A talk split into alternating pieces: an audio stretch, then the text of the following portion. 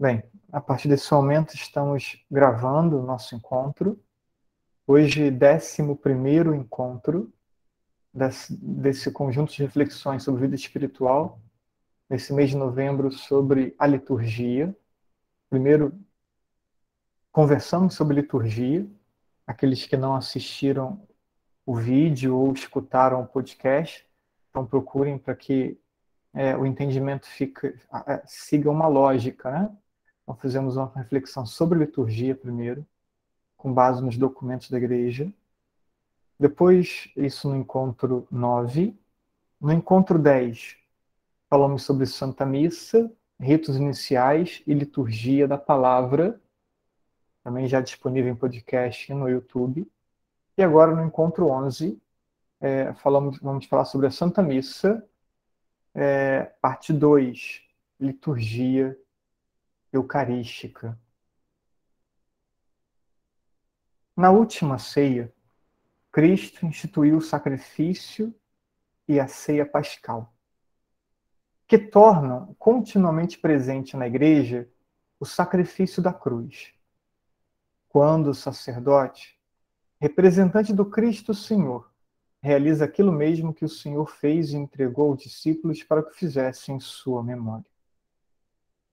Cristo, na verdade, tomou o pão e o cálice, deu graças, partiu o pão e deu a seus discípulos, dizendo: Tomai, comei, bebei, isto é meu corpo.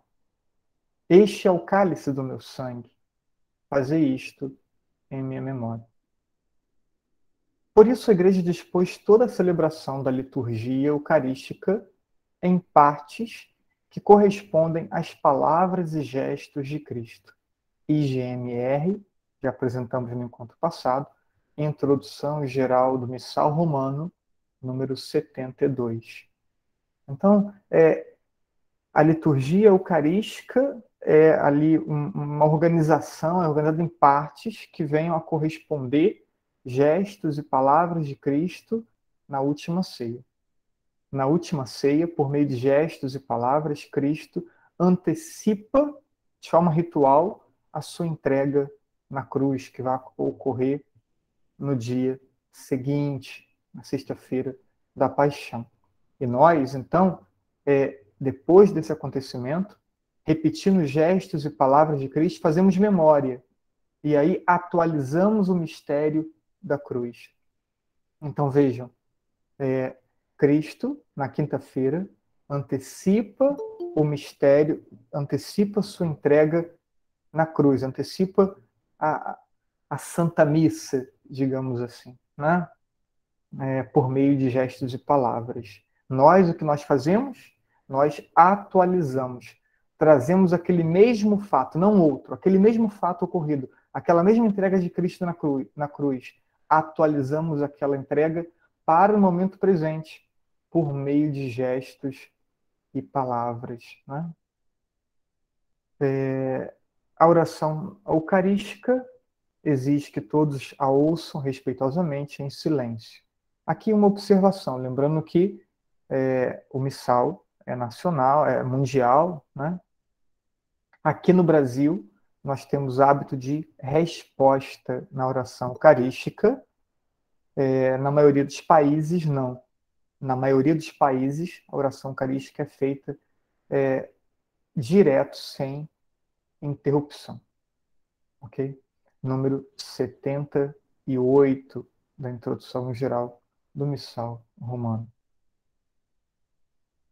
As partes da liturgia eucarística. Não confundam quando a gente fala oração eucarística e liturgia eucarística, ok? Liturgia eucarística, as partes Estamos no GMR 79.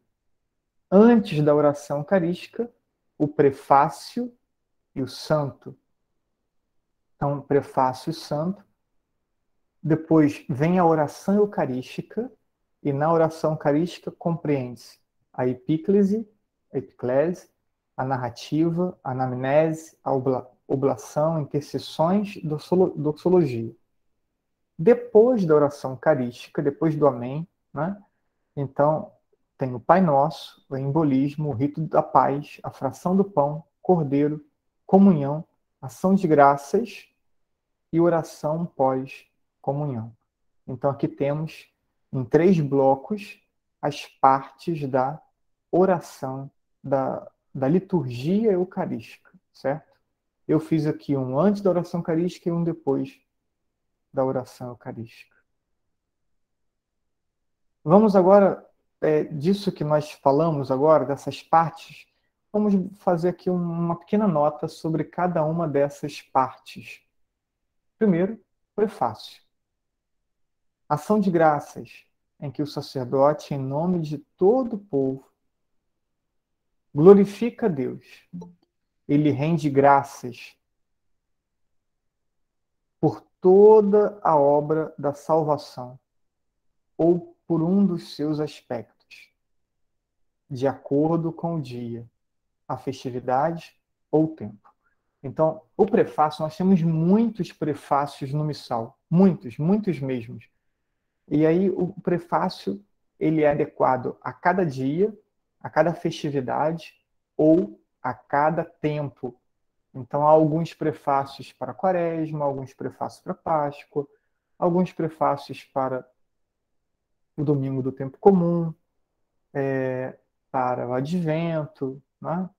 É, e há prefácios específicos também para mártires, como foi usado hoje, pastores, celebrações da Virgem Maria. Então, são muitos os prefácios que tem. Né? Ele em si é uma ação de graças né? É, por toda a obra da salvação. Mas ele vai trazer aspectos próprios da celebração que está acontecendo. Ok? O santo a aclamação pela qual toda a Assembleia, unindo-se aos Espíritos Celestes, canta ou reza, né?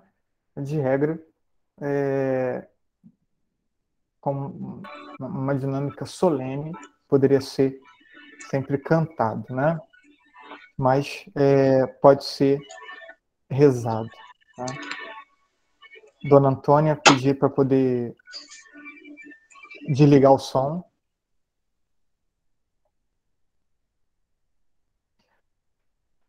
Depois, seguindo aqui, é, a epíclese. Então, proferida o santo, proferida por todo o povo com o sacerdote. A, epiclese, a invocação do Espírito Santo, para quê? Então, primeiro, acabou o santo, vamos entrar então na oração eucarística. A oração eucarística começa com a invocação do Espírito Santo. Quando se toca o sino, né? O padre invoca o Espírito Santo, o sino é tocado. O padre impõe as mãos sobre os dons, né? Derramai, santificai, né? É, palavras que o padre profere quando impõe as mãos. E invocando o Espírito Santo para quê? Para que os dons oferecidos pelo ser humano, então, para que os dons os dons oferecidos pelo ser humano sejam consagrados, isto é, se tornem o corpo e o sangue de Cristo. Então, se invoca o Espírito Santo para que aqueles dons sejam consagrados. E depois que a hóstia imaculada ela seja salvação para todos aqueles que forem receber. Né? Então, que, se, que o pão e o vinho se tornem corpo e sangue, e que esse corpo e sangue recebido seja salvação. Por isso a gente invoca, por isso o sacerdote invoca o Espírito Santo nesse momento sobre os dons. E aí, aqueles que apenas vão ouvir o, áudio, é, na verdade, perdem um pouco, né? Porque aqui eu estou mostrando as partes também da oração eucarística. Então tem o prefácio aí à disposição, né? que a gente começa com esse diálogo, o Senhor esteja convosco, Ele está no meio de nós, corações ao alto, nosso coração está em Deus, demos graças ao nosso Deus, é nosso dever, nossa salvação. Aí vem o prefácio. Né? Tem uma, uma introdução que é praticamente a mesma, depois vem um corpo especificando, especificado ali o tema e a celebração na própria, e uma conclusão também muito próxima, é, convidando ali a oração ou o canto do santo.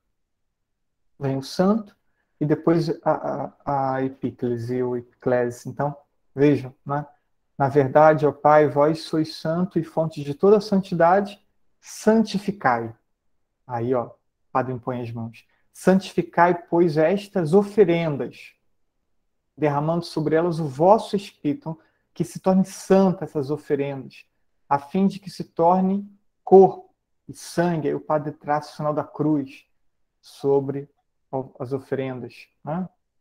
Então, é, essa aqui é a epíclese ou epiclese.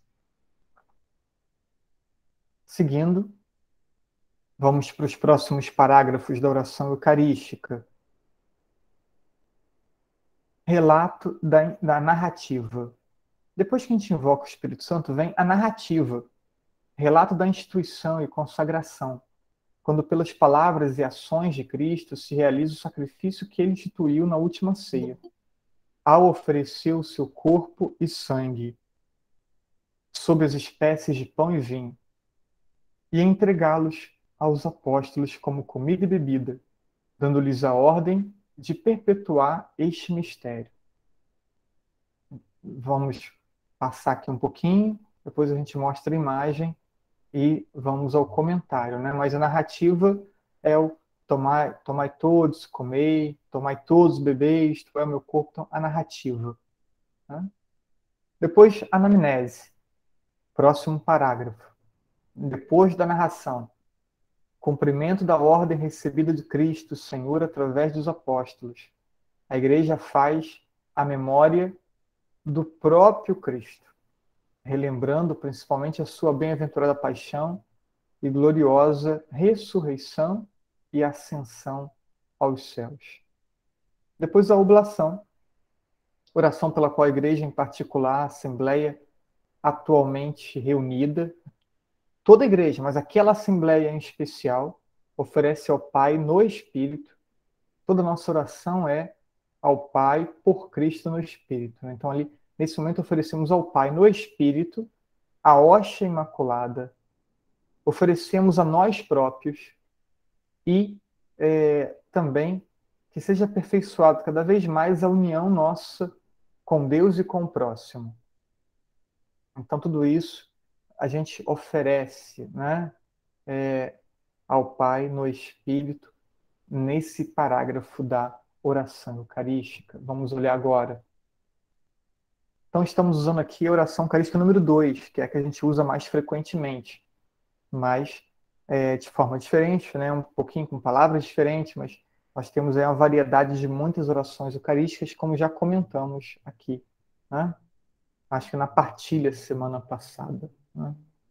Então, ali, ó, a narração, que é, é tomai todos comei, tomai todos bebei, como vocês estão vendo aí. Depois vem a anamnese, que é, é essa memória da paixão, então, seja por nossa resposta, né, mas parágrafo, celebrando, pois, a memória da morte e ressurreição do vosso Filho. Né? Então, essa é, esse parágrafo chama-se anamnese. E depois, a oblação. E nós vos suplicamos que participando do corpo e sangue de Cristo, nós participando do corpo, sejamos reunidos pelo Espírito né? Nós suplicamos a quem? Suplicamos ao Pai. É, que participando do corpo e sangue de Cristo, reunidos pelo Espírito, né? um só corpo. Que a igreja toda seja um só corpo, que nós sejamos um só corpo, que nossa comunidade seja unida, que aquela assembleia que celebra seja uma assembleia unida. Né? É, eu falava na, na, no primeiro encontro acho que semana passada, né, na primeira parte, que toda a Santa Missa vamos ver muito presente o aspecto da comunhão, o aspecto da unidade é, da Assembleia, se implora a unidade, se suplica a comunhão né, de todo o povo. E aí a, a, a oblação Lembrai-vos, bem, então isso, a oblação nós suplicamos. Aí, esse último parágrafo já se diz respeito à próxima parte. Vamos então ao próximo parágrafo da oração eucarística. As intercessões. Então, destacamos aqui na oração eucarística número 2 três intercessões. Pedindo, então são pedidos que exprimem que a Eucaristia é celebrada em comunhão com toda a igreja, tanto celeste como terrestre. Que a oblação é feita por ela, pela igreja, né, celeste e terrestre, por todos os seus membros vivos e defuntos, que foram chamados a participar da redenção e da salvação obtidas pelo Cristo, pelo corpo e sangue de Cristo. Então, vemos aí é, a oração, as intercessões pela igreja celeste e terrestre, né? E aí são, na oração eucarística número 2, falamos de três intercessões. Né? Vou mostrar o slide e depois volto. Já, primeiro tem que mostrar o anterior, o último parágrafozinho. Lembrai-vos, ó Pai, da vossa igreja.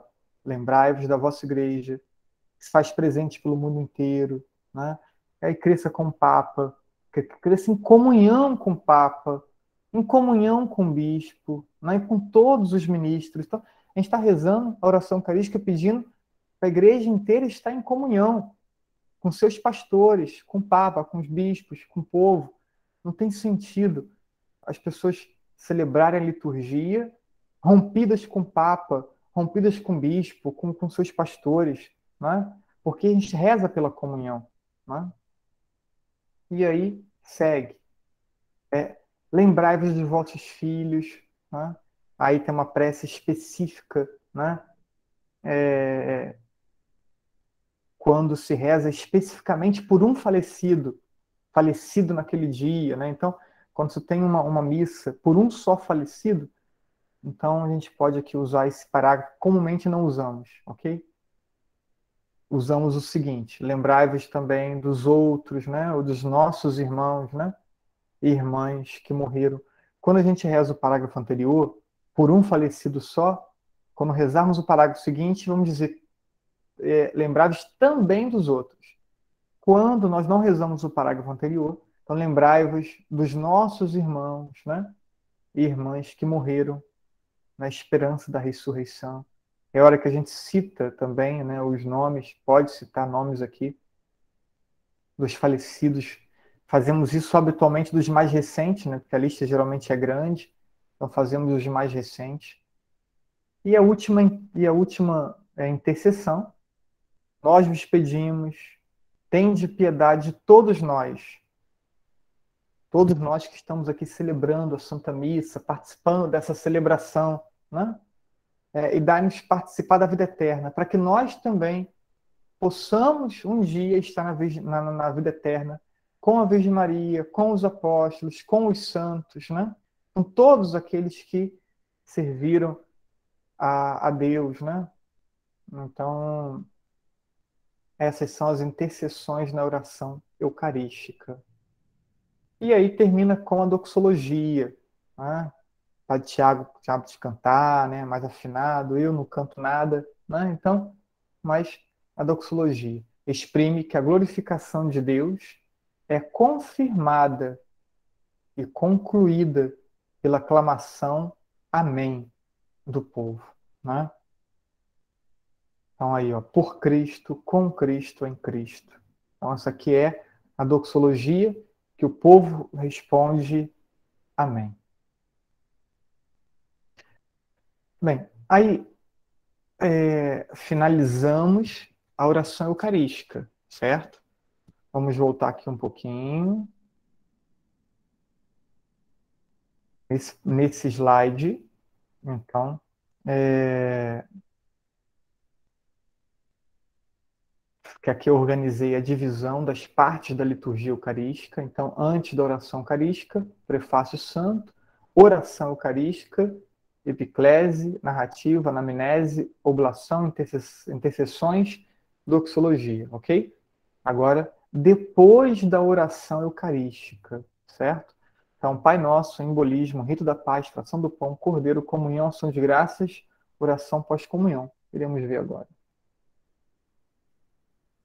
Pai nosso, pede-se o pão de cada dia que lembra para os cristãos, antes de tudo, o pão eucarístico e pede-se a purificação dos pecados, a fim de que as coisas santas sejam verdadeiramente dadas aos santos. O sacerdote profere o convite. Todos os fiéis recitam a oração com o sacerdote. Então, é, deixo aqui também a sugestão, Catecismo da Igreja, sua quarta parte, é uma reflexão sobre o Pai Nosso, uma parte espiritual. Né? Então, deixo aqui a motivação de que seja lido. Umas 100 páginas no Catecismo da Igreja sobre a oração do Pai Nosso. Deixo a recomendação. Quando terminarmos a oração do Pai Nosso, não se diz o Amém. Não se diz o Amém. Por que não se diz Amém?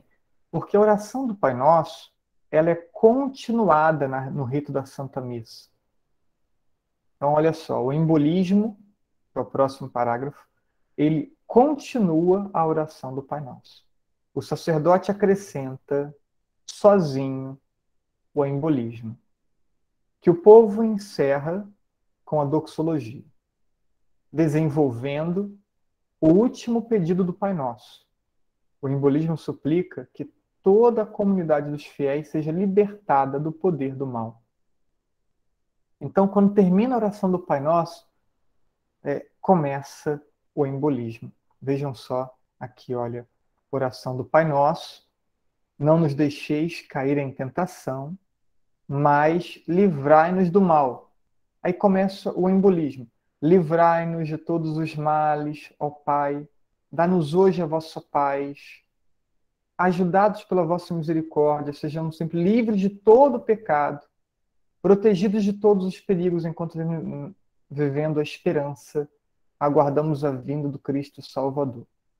Então, reparem, há uma continuidade. Livrai-nos do mal, livrai-nos de todos os males, ó Pai. Né?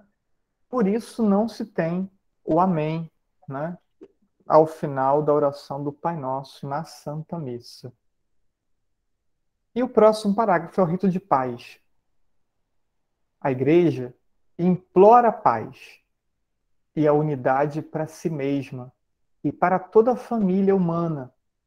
E os fiéis exprimem uns aos outros a comunhão eclesial e a mútua caridade antes de comungar do sacramento. É, o rito de paz deve ser testemunhado pelo cristão na construção da unidade da igreja então, é, vejam, é, se reza o tempo inteiro na missa pela unidade, pela comunhão do povo, do povo com seus pastores. Por isso a palavra diz que se tem um problema com teu irmão, antes vai reconciliar com ele primeiro, para depois apresentar sua oferta no altar, né? Então, não devemos nos aproximar da comunhão com o coração marcado por divisões porque isso depõe contra a Eucaristia. A Eucaristia é comunhão, comunhão com Deus, comunhão com as pessoas. É, chamamos a Eucaristia pelo seu efeito. Qual efeito provoca a Eucaristia? A Eucaristia provoca comunhão. Né? O corpo de Cristo provoca comunhão. Então, ao longo dos séculos, se passou a chamar é, o corpo de Cristo pelo seu efeito, pelo efeito que gera, né, que é a comunhão. Então, não se aproximar da comunhão se o coração estiver marcado por divisão. Né? É, e o rito de paz é o quê? É essa manifestação pública de que eu estou em comunhão com meu irmão, né? de que eu desejo para ele a paz. Né? É essa paz que eu, que eu comunico a ele, que eu recebo dele, é a expressão dessa comunhão. IGMR, número 81 e 80 e 2. Então, rito da paz. Senhor Jesus Cristo, disseste aos vossos apóstolos: Eu vos deixo a paz, eu vos dou a minha paz. Não olheis os nossos pecados, não olhe nossas misérias, nossas fraquezas, mas a fé, a fé que anima a vossa igreja. dai-lhe segundo o vosso desejo, a paz e a unidade. Dá unidade à vossa igreja. A gente está pedindo, a gente está suplicando isso. Né? Vós que sois Deus com Pai o Espírito Santo. Amém. Aí o sacerdote diz: A paz do Senhor esteja sempre convosco. E a gente responde: O amor de Cristo nos uniu. Isso não pode ser falsidade. Isso tem que estar carregado de sentido para todos nós. O amor de Cristo nos uniu. Né? Nós que estamos ali, às vezes as pessoas estão no seu lugar, quando? Agora o rito está suspenso por causa da pandemia, né? Mas as pessoas estavam no seu lugar, queriam sair do seu lugar, ir para um outro lugar para cumprimentar algum parente, não cumprimentar quem estava ao lado. Que falta de sentido litúrgico, que falta de entendimento do que está sendo celebrado. Isso é um gesto simbólico. Então, tem que sair dali para cumprimentar ninguém e nem tem que sair para comentar porque é parente, né? É o momento de cumprimentar simbolicamente quem está ao lado, né? E, e, e esse símbolo, né, é, expressa meu desejo, né? O amor de Cristo nos uniu. Eu estou em comunhão com toda a igreja, né, expressa por essas pessoas que estão à minha volta que eu cumprimento. Então, quando puder voltar ao rito, quando você tiver esse rito, não saia do lugar, não fique dando tchauzinho para ninguém. É ali, quem está em um lado, em outro lado, cumprimentar com a paz e, e, e ter no coração desejo de que, de fato, é, o amor de Cristo una o nosso coração ao coração de todas as pessoas, não algumas escolhidas, né? Todas, incluindo aquelas difíceis, aquelas que a gente tem dificuldade. E aí o padre, então, o padre motiva, saudai-vos, né, em Cristo Jesus. E as pessoas se cumprimentam. Fração do pão. O gesto de fração realizado por Cristo na última ceia significa que muitos fiéis, pela comunhão no único pão da vida, que é Cristo, formam um só corpo. Então, o pão, partido é, é, somos muitos, mas somos um só corpo. Né? 1 Coríntios capítulo 10, 17 e IGMR número 83. Tem também muitos outros significados que, que teólogos dão né, também a esse momento. Ao mesmo tempo, é cantado enquanto o padre é, fracciona o pão, é cantado ou recitado a oração do Cordeiro de Deus, por toda a Assembleia. A última vez conclui-se com as palavras: Dai-nos a paz. Mais uma vez, dai-nos a paz, né? Então, falavam de paz, comunicamos a paz, e a gente suplica, dai-nos a paz, né? Cordeiro de Deus, dai-nos a paz. Tira a divisão do nosso coração, tira aquilo que nos inquieta, né? Dai-nos a paz. Aí a comunhão, expressão máxima do amor de Deus, que se dá em alimento e quer ser um conosco e nos convida a sermos um no mistério de seu corpo e sangue. É um momento de que vamos para a comunhão e vamos receber Deus, vamos experimentar de forma abundante o amor que Ele tem por nós, né? Vamos experimentar uma, uma, uma, uma vinculação profundíssima com Deus. E essa comunhão com Deus pode não ser é, emocional ou né, sentimental, né? mas uma certeza de fé. Né? Há momentos em que Deus concede, né? Ali algum sentimento, né? as pessoas se emocionam, choram, mas esse aspecto emotivo é, ele não significa ápice de fé, longe disso. Né?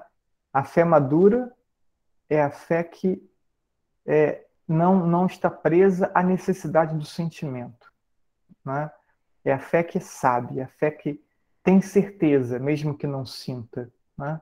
Grande, grandes santos né, falam da, da sua. É, como uma secura, como uma, uma noite escura para alguns, né? É, talvez essa, essa ausência de sentido, de, de sentido não, perdão, de sentimento, né?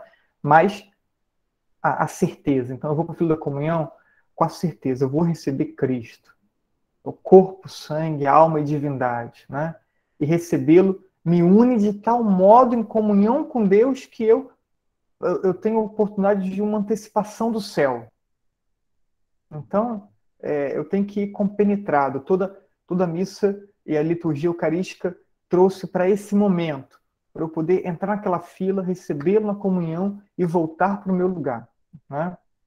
Então, é muito recomendado que os fiéis recebam o corpo do Senhor em hóstias consagradas na mesma missa, para que a comunhão se manifeste mais claramente como participação no sacrifício celebrado naquele momento. IGMR número 85. E aqui tem alguns membros da equipe de liturgia. É, e aí aqui está o, tá o motivo, também tem os mestres aqui, né? Porque é, eu tento sempre que a gente tenha o número de partículas o máximo aproximada para a missa, para atender essa observação do, do, do missal romano, número 85, né? Os fiéis comunguem da Eucaristia consagrada na mesma missa, né? Então, essa aqui é, é o desejo. Então, é, as igrejas com muitas pessoas, né? Certamente não dá, mas a gente tenta aproximar isso ao máximo, né? É, por esse motivo aqui. Ok?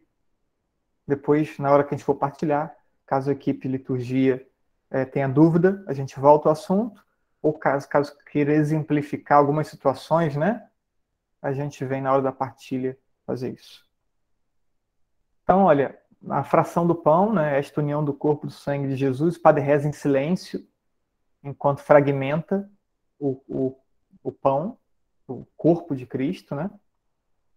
É, aí o povo reza o cordeiro, enquanto o padre reza em silêncio, essa união do corpo do sangue de, sangue de Jesus, o Cristo o nosso que vamos receber, nos sirva para a vida eterna. E aí continua em silêncio o padre, Senhor Jesus Cristo, vosso corpo e vosso sangue, que vou receber, não se torne causa de juízo e condenação, mas por vossa bondade seja sustento e remédio para a minha vida. É, aqui, eu não estou me propondo uma formação exaustiva sobre a missa, porque tem tanta parte da missa que o padre reza em silêncio, que vocês não sabem, né? É, talvez vejam, percebam, mas não, não, não sabem o que o padre está dizendo, né? Então, e cada, e cada uma delas tem seu significado, seu sentido, né? É, mas aí exigiria que a gente tivesse muitos encontros só para tratar sobre a Santa Missa. Aí tem livros também específicos sobre Santa Missa, né? É, que vão se dedicar a detalhes, a aspectos assim mais de forma é, pormenor, né? O sacerdote ergue o corpo de Cristo. Provai e vede como o Senhor é bom. Feliz de quem ele encontra o seu refúgio. Então tem essas frases ou outras, né? Várias. Eis o Cordeiro de Deus que tira o pecado do mundo. E aí o povo responde: Senhor, eu não sou digno. E nós não somos dignos mesmo, né? De, de que entreis em minha morada. Mas uma palavra tua, Senhor, né? Serei salvo. Então a gente reconhece que nós não somos dignos, realmente nós não somos né? É, mas por misericórdia de Deus, Deus quer se ofertar a nós. Né? E aí vamos receber Jesus na comunhão. Acabamos de comungar, uma ação de graças. Terminada a distribuição da comunhão, se for oportuno, o sacerdote e os fiéis oram por algum tempo em silêncio. Se desejar, toda a Assembleia pode entoar ainda um salmo ou um outro canto de louvor ou hino, né? Então, é, é, é oportuno um, um, instante, uma pausa entre o canto de comunhão e o canto de, de, de ação de graças, né? Nem sempre é feita. E aí, por isso, o canto de comunhão ele tem que acompanhar o rito, né? Quando a gente dá formação específica para música, a gente bate nessa tecla tem muitos cantos que acompanham o rito. Então, acabou a comunhão, primeiro, primeiro, primeira estrofe que der, para. Porque aí acabou a comunhão, dá um silêncio. E aí entra um canto, né? Eu tenho muito hábito de sempre ter o canto de, de ação de graças. Entra o canto de ação de graças, né? Falava também com, com um membro da, da, da música. Não faz motivação para que o povo cante. Se quem quiser cantar, rezar cantando, reza cantando.